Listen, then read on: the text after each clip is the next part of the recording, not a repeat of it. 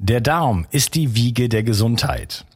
Ich weise immer wieder darauf hin, dass es aus meiner Perspektive notwendig ist, sich kontinuierlich um die Gesundheit des Darms zu kümmern.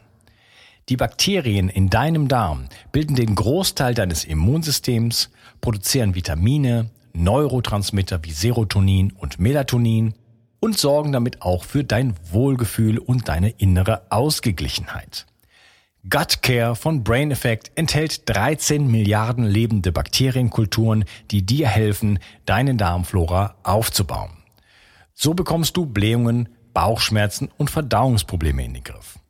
Gut Care steht auf der Kölner Liste für geprüfte Lebensmittel und enthält außerdem noch Calcium, Eisen, Vitamin B6 und Vitamin B12.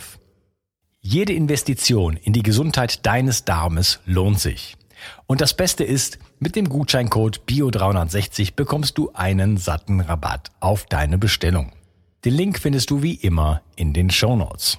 Schenke jetzt deinem Darm etwas mehr Liebe und du wirst es nicht bereuen. Bio 360. Zurück ins Leben. Komm mit mir auf eine Reise. Eine Reise zu mehr Energie und fantastischer Gesundheit. Ich möchte dir das Wissen und den Mut vermitteln, den ich gebraucht hätte, als ich ganz unten war. Dabei will ich dir helfen, wieder richtig in deine Energie zu kommen. Zurück ins Leben. Du denkst, das Essen in deutschen Kitas ist gesund und ausgewogen? Weit gefehlt. Heute gehen wir den Ernährungsmythen in deutschen Kitas auf den Grund. Wir werfen einen genauen Blick auf konkrete Speisepläne und zeigen auf, wo die Schwachstellen liegen. Was fehlt an Vitaminen, Mineralstoffen und anderen essentiellen Nährstoffen? Welche Langzeitfolgen können sich für deine Kinder und Enkel daraus ergeben? Aber keine Sorge, wir lassen dich nicht im Stich, sondern wir sprechen darüber, welche praktischen Schritte du unternehmen kannst, um sicherzustellen, dass dein Kind alles bekommt, was es für eine gesunde Entwicklung benötigt. Und du wirst nicht glauben, wie einfach es sein kann. Am Ende des Videos stellen wir dir eine revolutionäre Lösung vor, die Kinder mit Nährstoffen zu versorgen, ohne sie oder dich dabei zu quälen. Also bleib unbedingt bis zum Ende dran, wenn du erfahren willst, wie du aktiv gegen Nährstoffmängel bei deinem Kind vorgehen kannst. Mit dabei heute der Arzt für Ernährungsmedizin, Allgemeinmedizin und Experte in den Bereichen Sportmedizin, Naturheilverfahren und Umweltmedizin, Dr. Udo Böhm. Hallo Udo. Grüß dich, Lukas. Ja, ich bin sehr gespannt auf unser heutiges Gespräch, denn wir wollen uns tatsächlich mal Ernährungspläne auch mal anschauen, also wirklich ganz konkret mal schauen, äh, wie sieht's denn in den deutschen Kitas aus, was, was, was gibt es denn da? Wir haben schon ein anderes Interview gemacht, wo wir uns so ein bisschen allgemeiner über das Thema Nährstoffe, Nährstoffmängel, klinische Nährstoffmängel, was sieht man im Labor, was kann man beobachten, unterhalten haben. Ähm, aber äh, heute mal ganz konkret, denn wo essen denn die Kinder? Na? Ähm, wenn, dies, wenn das immer nur in der, in der Kontrolle der gesundheitsbewussten Mutter liegen würde, ja, dann hat man da ja noch einen relativ großen Spielraum, dann kostet es vielleicht Energie, die Kinder äh, gut zu ernähren, aber de facto ähm, essen die oft woanders. Ja? Wie sieht es denn da äh, deiner Meinung nach aus, um erstmal so das große Bild zu zeichnen? Naja, es gibt ja äh, zwei, zwei Möglichkeiten oder drei Möglichkeiten, das zu erkennen. Das eine ist natürlich, ich gehe selber in den Kindergarten oder vielleicht auch die Schule, dürfen wir auch nicht vergessen, und schaue mir dort an, wie es ausschaut. Dann die zweite Möglichkeit ist, dass man sich von Eltern oder von Kindergärtnern äh, äh, Tagespläne und Essenspläne und Speisepläne geben lässt, die man sich dann anschaut. Das werden wir hier auch nochmal machen dann gemeinsam. Und das Dritte ist, äh, dass es ja von, von allen möglichen Organisationen, von Verbraucherschutzorganisationen, von Ernährungsgesellschaften, dass es Untersuchungen in Kindergärten gibt und wo eben so generelle Daten über, über bekannt werden, die natürlich nicht auf den einzelnen Kindergarten bezogen sind, die aber meines Erachtens ein extrem gutes Bild geben dafür, wie die aktuelle Situation in deutschen Kindergärten und Schulen so ist und vielleicht auch, wie Eltern damit umgehen oder wie Eltern sich dafür interessieren für diese Dinge. Ja. Ja, wie sieht's denn da äh, wirklich aus? Also was, was bekommen denn die Kinder wirklich in den Kitas jetzt zu essen? Und wer, wer bestimmt denn sowas überhaupt? Also machen die das so, wie sie wollen? Ich weiß, also ich war, das ist natürlich schon ein bisschen länger her, im Kindergarten, da kam das Essen von der Fabrik, äh, von so einem Unternehmen von gegenüber. Da kriegen wir so Aluschalen. Äh, das war äh, Kartoffelpüree und äh, weiß ich nicht, Schnitzel ja. und äh, ja. Erbsen und Möhren und solche Sachen. Das sind so die Erinnerungen, die ich habe. Hühnerfrikassee. Also ich sage jetzt mal relativ so Hausmannskost, äh, aber von irgendeiner Kantine hergestellt. Das war naja, in Deutschland oder in den deutschsprachigen Ländern gibt's ja die, diese Dachgesellschaften, die Deutsche Gesellschaft für Ernährung, Österreich und Schweizer Gesellschaften, die geben ja Empfehlungen. Also ich hatte in einem anderen Interview schon gesagt, dieses Five the Days zum Beispiel, so etwas. Und die sagen auch, jetzt zum Beispiel gibt es dann Empfehlungen für Kindergärten und Schulen, wie eben die Ernährung aufgebaut sein sollte. Und ähm, das ist die Theorie. Und dann ist die große Frage, kann im Kindergarten gekocht werden? Kann das Essen frisch zubereitet werden? Oder auch in der Schule? Welche Möglichkeiten gibt es dafür? Also das eine ist die, ähm, wird, wird nach diesen Standards gekocht oder auch geliefert? Oder wer kocht auch noch, ähm, wer kocht auch selber? Und dann gibt, dann kann man sich eben auf diese Daten verlassen, die uns zur Verfügung gestellt werden. Ähm, schon, wie schon gesagt, es gibt also Untersuchungen dazu. Und dann weiß man, dass ungefähr in ein Drittel der Kindergärten ähm, das Essen mindestens ein oder zwei Mahlzeiten frisch zubereitet werden und dass aber der Großteil eben zugeliefert wird von Catering-Firmen. Da gibt es natürlich auch enorme Unterschiede. Was vielleicht eben auch ist, wenn es vom Catering kommt, dann kann es durchaus sein, dass wir wissen nicht genau, was drinnen ist, auch wenn man es uns erzählt. Und äh, dann ist durch den Transport auch manchmal kommt zu Verlusten an Mikronährstoffen. Ja, das ist also das eine. Und dann wissen wir auch, dass eben die diese ähm, Ernährung in Kindergärten und Schulen eben nur auch wieder zu ungefähr weniger als einem Drittel diesen DGE-Standards entspricht. Auch das kommt aus diesen Untersuchungen raus. Und in Schulen ist es noch schlechter. Nur ungefähr 20 Prozent haben ein gesundes Verpflegungsangebot. Und dann kommt natürlich auch noch dazu, wenn jetzt zum Beispiel, werden wir vielleicht gleich auch noch drüber sprechen, wenn jetzt in einer, in einem Kindergarten mehrere Gerichte zur Auswahl angeboten werden, äh, dann ist es natürlich auch noch die Frage, ob die Kinder tatsächlich dann das gesunde Angebot wählen oder ob sie lieber die Pommes frites wählen und die Fleischkroketten oder irgendwas es da so alles, alles gibt. Also, und vielleicht sind dann auch die Betreuer überfordert dabei. Also es gibt viele Gründe, Zunächst mal ist die Ernährung offensichtlich nur in höchstens am Drittel so, wie es die DGE empfiehlt in den Kindergärten und Schulen. Und dann kommt, selbst wenn es so wäre, noch eben hinzu, dass der, der, der, der Alltag, das Faktum ähm, eben sagt, dass oft nicht das gesunde Angebot gewählt wird, sondern ein schlechteres. Das mhm. wäre ein, ein Drittel also, des DGE-Standards, was heißt das konkret? Also Deutsch, die Deutsche Gesellschaft für Ernährung ist ja in Deutschland zuständig äh, dafür, wie viel Mikronährstoffe Kinder brauchen sollten, also bekommen sollten, also Vitamine, Mineralstoffe, Spurenelemente, Fettsäuren, Eiweiß zum Beispiel auch. Und da gibt's eben Vorgaben dazu. Und diese DGE hat auch Ernährungsprogramme und da wird dann, gibt's also Rezept, Rezepte und Vorschläge für die Kitas und die Schulen, wie eben eine Ernährung aufgebaut sein soll, dass sie pflanzlich orientiert ist, dass eben fünfmal am Tag Gemüse und Obst gegessen wird, dass es möglichst wenig Fleisch gibt oder wenn Fleisch, dann hoher Qualität, dass man zum Beispiel regelmäßig Fisch essen sollte auch.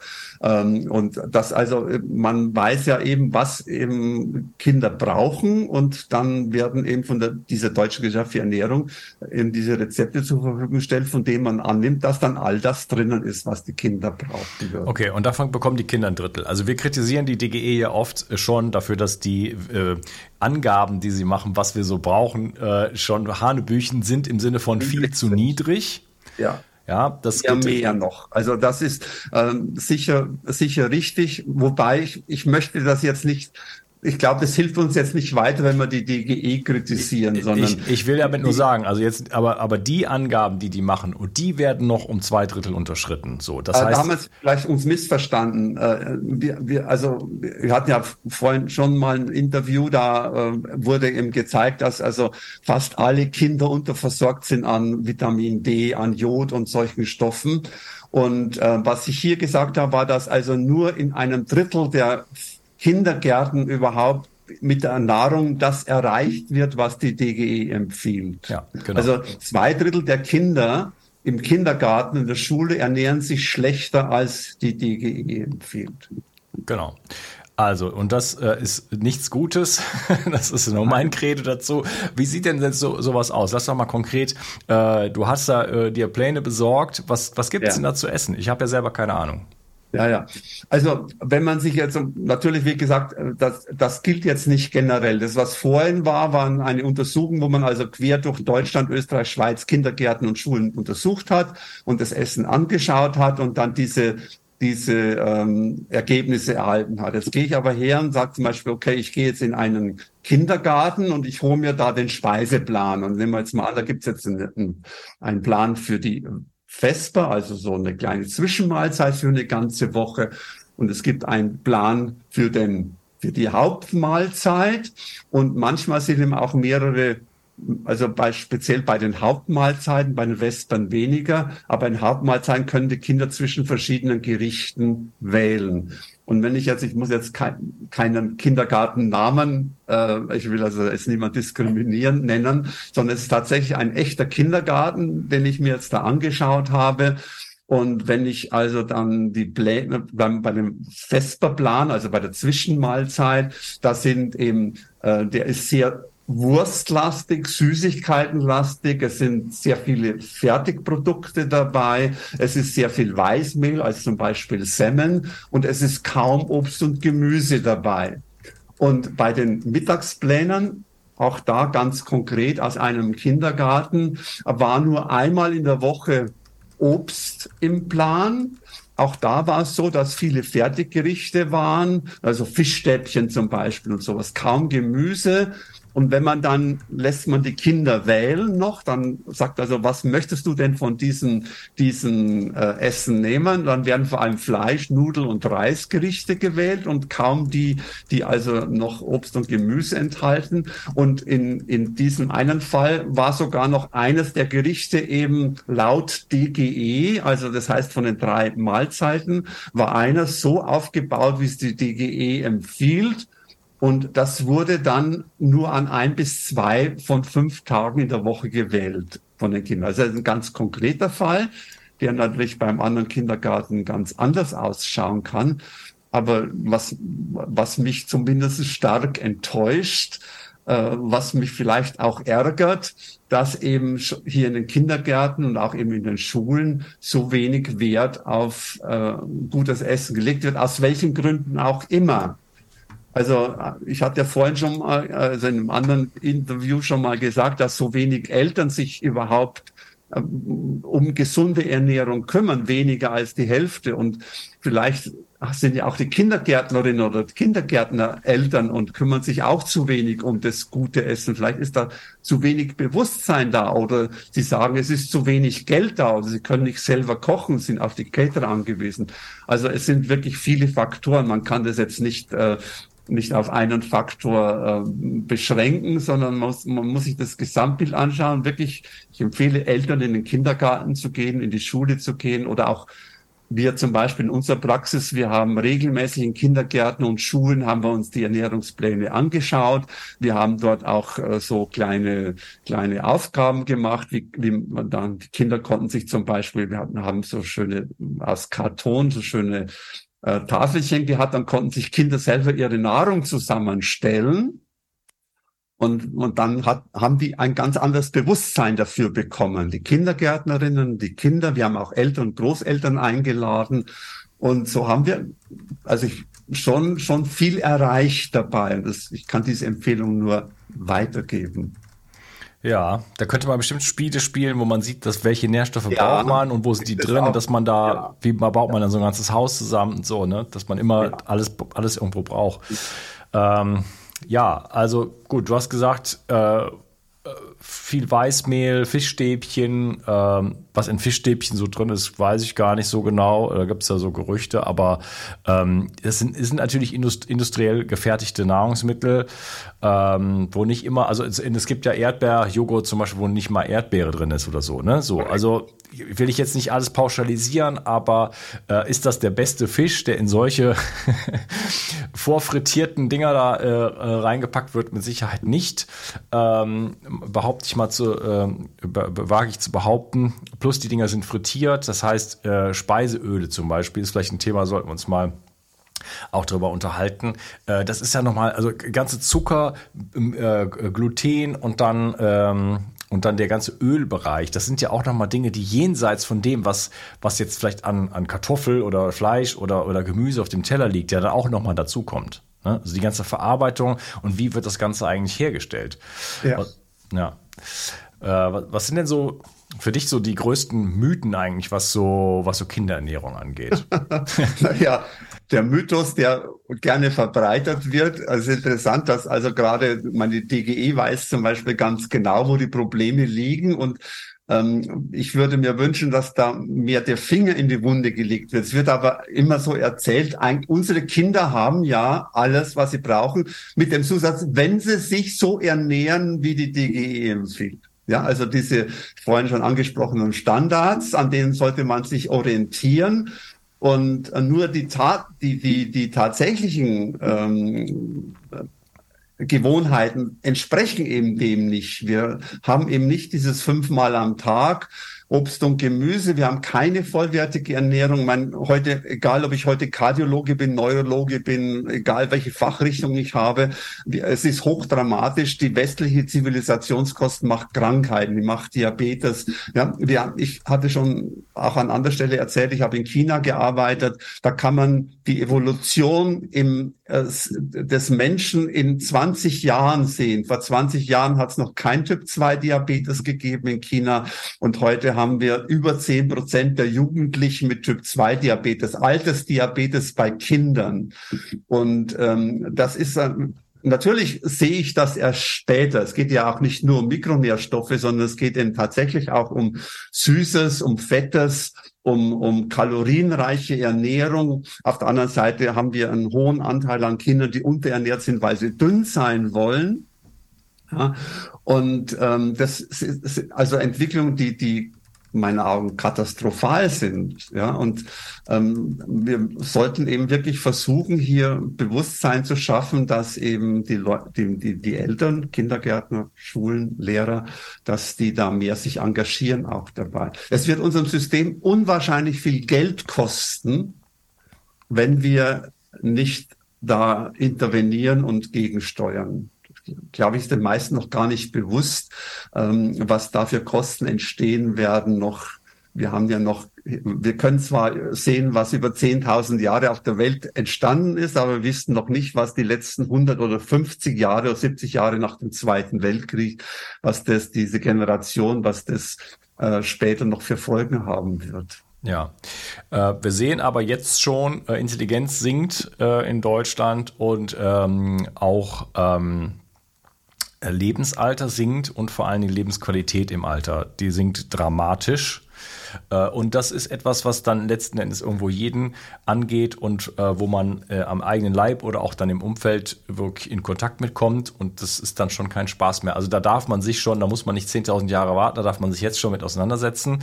für ja. sich selber und für sein konkretes Umfeld und was die Kinder angeht, natürlich insbesondere, weil, ja, weil man halt einfach für die verantwortlich ist. Ähm, ja. ein, einen wunderschönen Spruch, der heißt Verhungern an vollen Töpfen. Und ich glaube, das äh, sagt ziemlich genau auch aus oder ist ein, ein guter Spruch dafür, für das, was hier gerade bei uns passiert. Ja, das ist ja dieser Indianerhäuptling, der das gesagt hat. Ne? Sie werden vor, äh, vor, vor vollen Tellern sitzen und dennoch nichts zu essen haben.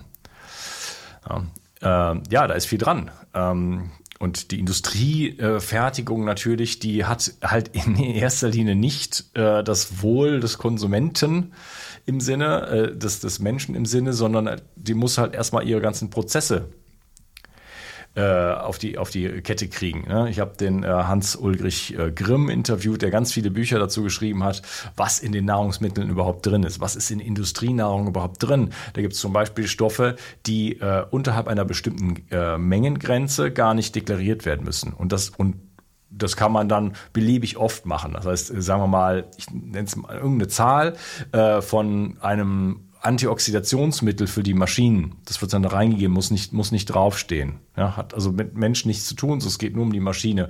Reicht das nicht für die Maschine, dann nimmt man noch einfach ein anderes Antioxidanzmittel äh, und dann ist das auch wieder unterhalb der des Schwellenwertes. Also da sind Schweinereien drin, die sind unsagbar. Äh, und das ist nur die Spitze des Eisberges. Also da äh, vielleicht das Interview mal mit ihm anhören, beziehungsweise seine Bücher kaufen, die Suppe lügt und solche Sachen. Ähm, das ist schon sehr, sehr spannend. Ähm, ja, dann haben wir die ganze Situation mit Nährstoffmängeln natürlich. Ne? Böden, äh, 12.000 Jahre Landwirtschaft, Glyphosat-Einsatz, ähm, dann diese Idee mit NPK-Düngern ähm, wenn die Pflanzen äh, mindestens mal 14 wahrscheinlich viel, viel mehr Mineralien brauchen, um, zu, um wirklich zu wachsen, um, um, um zu gedeihen, um uns optimale Gesundheit dann auch übertragen zu können. Und wenn wir dann immer nur drei davon draufschmeißen, ja, sodass sie gerade noch wachsen, ja, das ist ein völlig funktionalistisches, mechan mechanistisches Denken. Und äh, wir stehen am Ende dieser Kette letzten Endes und das Ganze geht durch uns durch. Wir, wir sehen das am eigenen Leibe und wir sehen das jetzt in unserer Gesellschaft. Da muss man nicht in die, in die Glaskugel schauen. Wir sehen das schon jetzt, dass wir dabei sind, uns mehr oder weniger abzuschaffen. Die Fruchtbarkeit sinkt, äh, die, die Intelligenz sinkt. Ja, also da, da müssen wir jetzt aufhören und das können wir, wenn überhaupt, bei unseren Kindern anfangen. Ja, und für uns selber natürlich können wir auch was tun, aber bei den Kindern darf man anfangen und da äh, wenigstens irgendwo ein, äh, auch vom Bewusstsein her einen Lenkimpuls in die andere Richtung geben. Und ich schließe ohne Frage an dieser Stelle. Ähm, was sind denn, wir haben, ich habe eben schon mal ähm, so ein paar Sachen angesprochen, äh, wie Pflanzenöle, Zucker, überhaupt Kohl Kohlenhydratlastige Nahrung. Äh, was ist denn, was, ähm, was ist denn zum Beispiel in den ganzen äh, Kohlenhydraten drin? Also in den, in dem Reis, in den Pommes und so weiter. Äh, wo sollen denn die Kinder die Nährstoffe herbekommen? Äh, vielleicht mal so ein paar Mythen. Äh, kann ich von, kann ich mit Pommes, gut, bei Pommes ist vielleicht, sagt man, na ja, ist klar, das ist frittiert und so weiter, aber was ist, was ist mit Kartoffeln? Also kann ich meinen Mineralbedarf mit Kartoffeln stillen? Also wo sollen denn die Dinge herkommen? Wie, wie müsste denn eigentlich sowas aussehen? Oder was sind so die Mythen, wo die Leute vielleicht denken, das wäre irgendwie äh, ja eigentlich gut oder wenigstens im Rahmen und so, das ist ja normal. Und was sollte eigentlich sein? Naja, es soll ja dieses eigentlich im Vordergrund steht, keep it simple and stupid. Das heißt also, äh, die meisten äh, also auch das entnehme ich meinen Studien und, und, und Untersuchungen, die ich, die ich immer gerne zitiere, die ich mir angeschaut habe, dass eben ein Großteil der Eltern völlig überfordert ist, offensichtlich auch. Und anscheinend sind auch in den Kitas und in Schulen die, die entsprechenden Personen überfordert. Was wäre eine einfache Lösung? Also das Einfachste ist das Five Day. Fünf Hände voll Gemüse und Obst am Tag ähm, idealerweise in fünf verschiedenen Farben, weil dann hat man Inhaltsstoffe, die sekundären Pflanzenstoffe in, in den Lebensmitteln, die einen sehr hohen, ähm, sehr hohen Wert haben für unsere Gesundheit, die zum Beispiel krebspräventiv wirken, die, die, die Knochenwachstum verbessern, Muskelwachstum, geistige Leistungsfähigkeit, die die Leberarbeit aktivieren. Ja, das ist das eine. Dann haben wir natürlich, brauchen wir Ballaststoffe, damit unsere Darmkeime sich ernähren können. Das hat man auch wieder in der pflanzlichen Ernährung. Also insofern dieses Five to Day. Dann ist das nächste ist die Vielfalt. Also man sollte eigentlich so 15 bis 20 verschiedene pflanzliche Lebensmittel über die Woche verteilt essen, damit man möglichst viel von diesen äh, verschiedenen Mikronährstoffen bekommt. Auch Aminosäuren sind ja ganz wichtig für die Kinder, darf man nicht vergessen. Ähm, neben, neben den ja, Fetten, den ungesättigten Fettsäuren, Vitaminen, Mineralstoffen spielen eben die auch eine große Rolle. Ähm, dann sollte die Ernährung natürlich möglichst nachhaltig sein. Also wenn ich jetzt weiter da einsteige, sie sollte frisch sein, aus der Region, zur Jahreszeit passen. Da gibt es so Schlagworte dafür. Ähm, das, dann hat man schon mal eine Grundlage gelegt. Und ähm, das, wie gesagt, das, die, die Eltern sind oft überfordert dabei, äh, wenn sie den Kindern genaue Ernährungspläne vorlegen sollten. Deswegen finde ich so eine, so eine relativ einfache, unkomplizierte äh, ein paar Schlagworten äh, Empfehlungen kommt man am besten zurecht damit. Ja. Genau. Wenn ich aber also kein da, da müsste man ja eigentlich nur in den, habe, in, in, den, sorry, äh, in den Bioladen gehen und dort schauen, was gibt's denn. Dann weiß ich schon mal, was ist äh, saisonal und dann kann ich auf die Schilder schauen. Ich weiß nicht, wie es in Deutschland ist, wenn in Frankreich steht dann da Spanien oder Frankreich mhm. äh, zum Beispiel oder vielleicht sogar aus der Region. Ne? Äh, ja. So, dann kann ich da auch äh, sagen, zum Beispiel meine Tochter wusste das ganz klar früher, äh, aus Spanien kaufe ich nichts.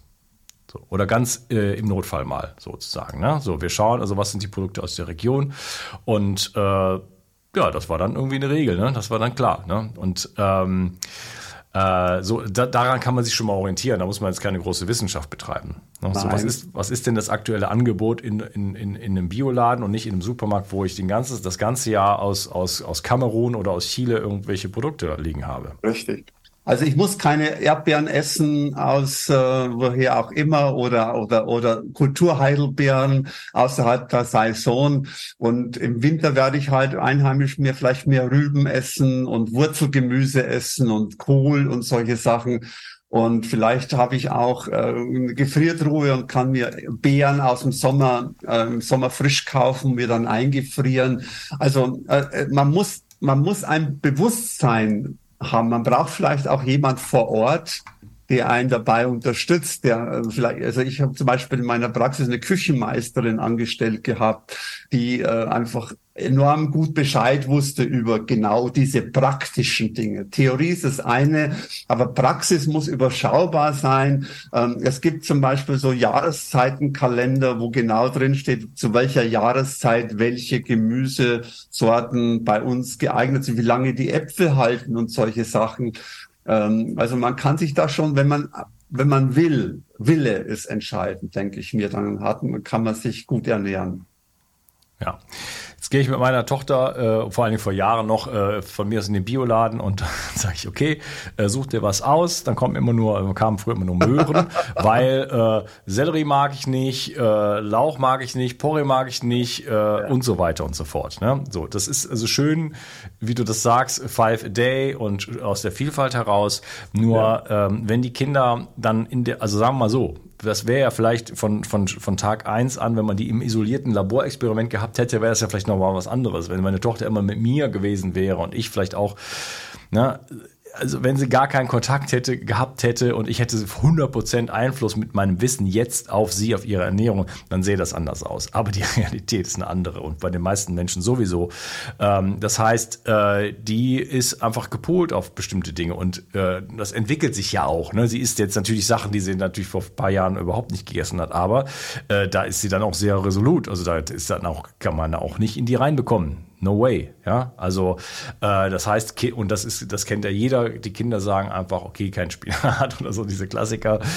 Ähm, die äh, wollen das einfach nicht haben. Was gibt's denn dann für Möglichkeiten, ähm, wenn ich jetzt so eine Situation habe, äh, trotzdem irgendwie, wir müssen ja was Praktikables heutzutage in dieser Gesellschaft noch vorweisen können.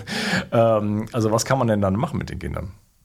Ich bin natürlich, ich bin schon ein bisschen gerne auch provokant. Ich denke mir, man, was, alles, was man kann, ist einfach. Der Spruch ist, glaube ich, unschlagbar. Und da ist es also auch so, wenn man sich einfach mal ein bisschen beschäftigt damit und vielleicht, wenn, wenn ich ein Kind bekommen will, vielleicht schon da mal drüber nachdenken, dass die Schwangere sich ihre eigenen Ernährungsgewohnheiten verbessert und dann, dass man sich informiert. Wir haben ja heute unwahrscheinlich viele Ratgeber, überall Apps, alles hilft uns, dass man da eben schon mal drüber nachdenkt. Und wenn jetzt ein Kind, wenn ich mir an, ich habe 100 verschiedene Gemüse und Obstsorten zur Auswahl und mein Kind mag 80 nicht, bleiben wir immer noch 20. Ich weiß, ein bisschen übertrieben, aber jedenfalls, man könnte schon. Und ähm, natürlich wird es für viele aus verschiedensten Gründen, weil sie arbeiten müssen, weil sie nicht kochen können, was weiß ich alles, weil sie andere Interessen haben, wird das nicht genügen. Ja, dann bleibt eigentlich nur, dass wir, wenn wir, wenn wir unseren Kindern was Gutes tun wollen, dann muss man ihnen ein Supplement geben. Wobei ich der Meinung bin, trotz alledem sollte man auch versuchen, die Basisernährung zu verbessern, zum Beispiel in Richtung Ballaststoffe und so. Ähm, oder eben auch sekundäre Pflanzenstoffe, die sind in, in, in Supplementen oft eben nicht ausreichend drin, dass man das kombiniert, wenn es irgendwie geht. Ähm, und Supplemente sind natürlich in, in, der heutigen Zeit eine tolle Lösung. Das gab es vor 200 Jahren in dem Sinn noch nicht, aber heute kann ich Verantwortung abgeben. Ja, ja. Wie kann ich denn aber, äh, also wenn ich jetzt so im, also wenn wir über Kinder sprechen, jetzt nicht, äh, meine Tochter wird jetzt bald 15, äh, da ist das noch was anderes, die nimmt auch Kapseln mittlerweile, aber ja. die freut sich auch über andere Lösungen, über die wir jetzt noch sprechen wollen, kurz. Äh, aber äh, mit vier, mit sechs, mit acht und so weiter kann ich Kapseln ja nicht in Kinder reinbekommen. So, es sei Nein. denn, ich müsste ja. sie jetzt irgendwo einrühren, dann ist es wieder Stress für mich, dann muss ich das verstecken, dann kriegen die Kinder das mit, dann sagen die das auch wieder direkt nein. Also ich habe das probiert ja. und das war anstrengend, ganz ehrlich. Ja, also ich, ich sage mal ganz einfach, ich selber äh, nehme auch Supplemente ein. Das hat, er, ergibt sich einfach so, äh, dass ich äh, mich, ich ernähre mich zwar, also ich sage jetzt mal diesen Teil optimierte Ernährung, den versuche ich auch optimiert umzusetzen, aber nachdem ich ein sehr erfülltes Leben führe und also einen hohen Bedarf habe, nehme ich auch gerne Supplemente. Und ich mag auch nicht unbedingt Kapseln, aber ich habe hab dann, äh, hab dann so Fruchtgummis bekommen und da bin ich fast schon süchtig danach, weil das ist, ein, das ist eine tolle Lösung. Ich glaube auch, dass Kinder das mögen. Das ist, da ist kein Zucker drin, es ist ganz wenig, gut, ein bisschen Süßes muss mit drin sein. Ähm, gibt also so ein, so ein Maltose-Zuckeraustauschstoff, aber es ist so wenig und ähm, schmeckt gut und ist gut zu handeln und muss nichts einrühren, ganz klar, wie du schon gesagt hast. Hm. Ja, ist eine tolle Lösung. Äh, also da gibt's Fruchtgummis, die haben auf jeden Fall, ich äh, schaue hier mal drauf, äh, B-Vitamine, C, D, A, also die ganze Palette, inklusive sogar Vitamin K drin, ähm, Zink, Jod, Selen, was aus meiner Sicht wirklich massiv wichtige Stoffe auch sind, hatten wir ähm, in anderen Gesprächen darüber gesprochen, dass da bei, einer, bei meiner Tochter zum Beispiel ähm, ein Mangel auch feststellbar war äh, und dann auch sogar ein bisschen Omega-3. Ähm, wenigstens als so eine Art Mini-Grundversorgung sozusagen, äh, besser als nichts äh, in dem Sinne. Ähm, immer soll ein Supplement, auch diese Fruchtgummis natürlich, du hast es schon gesagt, aber bei uns nochmal unterstreichen, ein Plus auf eine gute Ernährung sein und kein Ersatz ja, es geht nie darum, äh, Astronautennahrung zu essen, so nach dem Motto, äh, ich brauche jetzt nur noch ein paar Pillen schlucken und dann brauche ich nichts mehr zu essen oder kann jetzt nur noch Pizza und Pommes essen. Darum, das ist ganz sicherlich nicht unser Credo, sondern die Ernährung soll so natürlich, äh, lokal, saisonal, biologisch, biodynamisch, äh, Weidehaltung und so weiter sein. Im Grunde genommen, wie unsere Großeltern vielleicht gegessen haben oder besser. Ähm, plus äh, müssen wir natürlich einfakturieren, also in Betracht ziehen, dass heutzutage die, die die Grundsituation eine andere ist und wir auch unter höheren Belastungen stehen. Also die Kinder bekommen weniger Nährstoffe als früher und brauchen aber mehr, weil sie in höherem Stress ausgesetzt sind. Und deswegen ist Supplementierung und äh, da stelle ich mich in eine Reihe mit Dutzenden und Dutzenden von, von Ärzten, die ich interviewt habe und auch Laborärzten, die sagen, da, da geht heutzutage kein Weg mehr dran, äh, dran vorbei. Gibt es noch einen Ratschlag, den du vielleicht den Eltern einfach mitgeben möchtest an dieser Stelle? Naja gut, ähm, zum einen ist es ein bisschen schwierig, wenn man Eltern Ratschläge geben sollte. Ähm, Eltern sind ja heute sehr, also theoretisch zumindest wissen sie ja gut Bescheid, was ihren Kindern gut tut. Ähm, in der Praxis ist es so, dass ich also vielleicht Eltern empfehlen würde, sich wirklich nochmal äh, verstärkt zu informieren, was Kinder brauchen an Mikronährstoffen und auch an Makronährstoffen, ähm, dass ein gesundes Verhältnis auch bei, den, bei dem Thema Kohlenhydrate, Fette und Eiweiße da ist, dass äh, sie eine, den Kindern eine Nahrung anbieten, die möglichst viel äh, von diesen notwendigen Bestandteilen beinhaltet, dass sie vielleicht auch sich ein bisschen engagieren im Kindergarten, in der Schule, äh, dass dort ähm, auch mehr auf Essen geachtet wird. Es ist wirklich so, dass es oft wirklich nicht den Empfehlungen genügt, und zwar bei weitem nicht genügt, dass sie vielleicht auch selber beim Einkaufen verstärkt darauf achten, ähm, was ihren Kindern gut tut und auch dort einkaufen, wo sie eben äh, das bekommen, was Kindern gut tut, dass sie kindgerecht kochen auch, dass sie mit ihren Kindern sprechen über Essen, ähm, dass sie gemeinsam essen vielleicht auch, dass sie Vorbild sind. Und dann haben wir natürlich, du hast es vorhin schon gesagt, äh, wir kommen heute wohl an Supplementen nicht vorbei. Und da ähm, würde ich eben auch Präparate nehmen, die kindgerecht sind. Vielleicht gibt es ja auch Hersteller oder äh, die eben sich auf Kinder spezialisiert haben und die dort eine höhere Kompetenz haben als die Firmen, die sozusagen eine ganz breite Palette anbieten. Und äh, ich empfehle auch immer, sich dann vielleicht Firmen zu suchen, die einem auch medizinischen oder wissenschaftlichen Hintergrund mitbieten, die einem vielleicht auch noch Materialien, Rezepte oder sowas mit anbieten können, um ihre Präparate zu ergänzen. Das wäre so mein kleines Schlusswort vielleicht. Wunderbar. Wir werden dies, äh, die äh, Mineralstoff- und Vitamin- und Omega-3-Gummibärchen auf jeden Fall verlinken. Also einfach unter der Videobeschreibung schauen. Und äh, ja, Udo, vielen Dank, dass du heute dabei warst und äh, vielen Dank für dieses wertvolle Gespräch. Ich wünsche dir noch einen schönen Abend in deinem erfüllten Leben. Ja, ich danke schön, Unkas. Lass es auch gut gehen. Weiterhin viel Erfolg. Ciao. Mach's gut. Tschüss. Fragst du dich auch manchmal, ob dein Kind genügend Nährstoffe für seine Gesundheit und Wachstum bekommt? Kostet es dich wie mir Zeit und Energie, deinem Kind gesunde Nährstoffe schmackhaft zu machen? Jetzt gibt es eine Lösung für dich und für deine Kinder. Kids Complete Bio 360. Die leckeren Fruchtgummis enthalten 13 Vitamine, 3 Mineralstoffe und wertvolle Omega-3-Fettsäuren. Damit versorgst du nicht nur deine Kinder mit diesen wichtigen Nährstoffen, sondern du kannst auch endlich einmal entspannen. Denn von nun an kommen deine Kinder zu dir, um sich mit den wertvollen Nährstoffen zu versorgen. Klingt das nach Spaß? Kinder leiden heute immer häufiger unter Allergien, ADHS, ständigen Infekten und vielem mehr. Die Nährstoffe in Kids Complete Bio 360 helfen deinem Kind oder Enkel, ein gesünderes Gehirn, gesündere Nerven, ein gesundes Herz, gesünderes Wachstum und Immunsystem zu bekommen. Mit Kids Complete Bio 360 bekommst du nicht nur eine 60 Tage Geld zurück Garantie, die sogar die Versandkosten übernimmt sondern erhältst mit dem Gutscheincode BIO360 satte 20% Rabatt auf deine erste Bestellung. Und einen Mengenrabatt gibt es obendrein. Kids Complete Bio 360 macht Kinder froh. Genau. Bio 360. Zurück ins Leben. Komm mit mir auf eine Reise. Eine Reise zu mehr Energie und fantastischer Gesundheit. Ich möchte dir das Wissen und den Mut vermitteln, den ich gebraucht hätte, als ich ganz unten war. Dabei will ich dir helfen, wieder richtig in deine Energie zu kommen.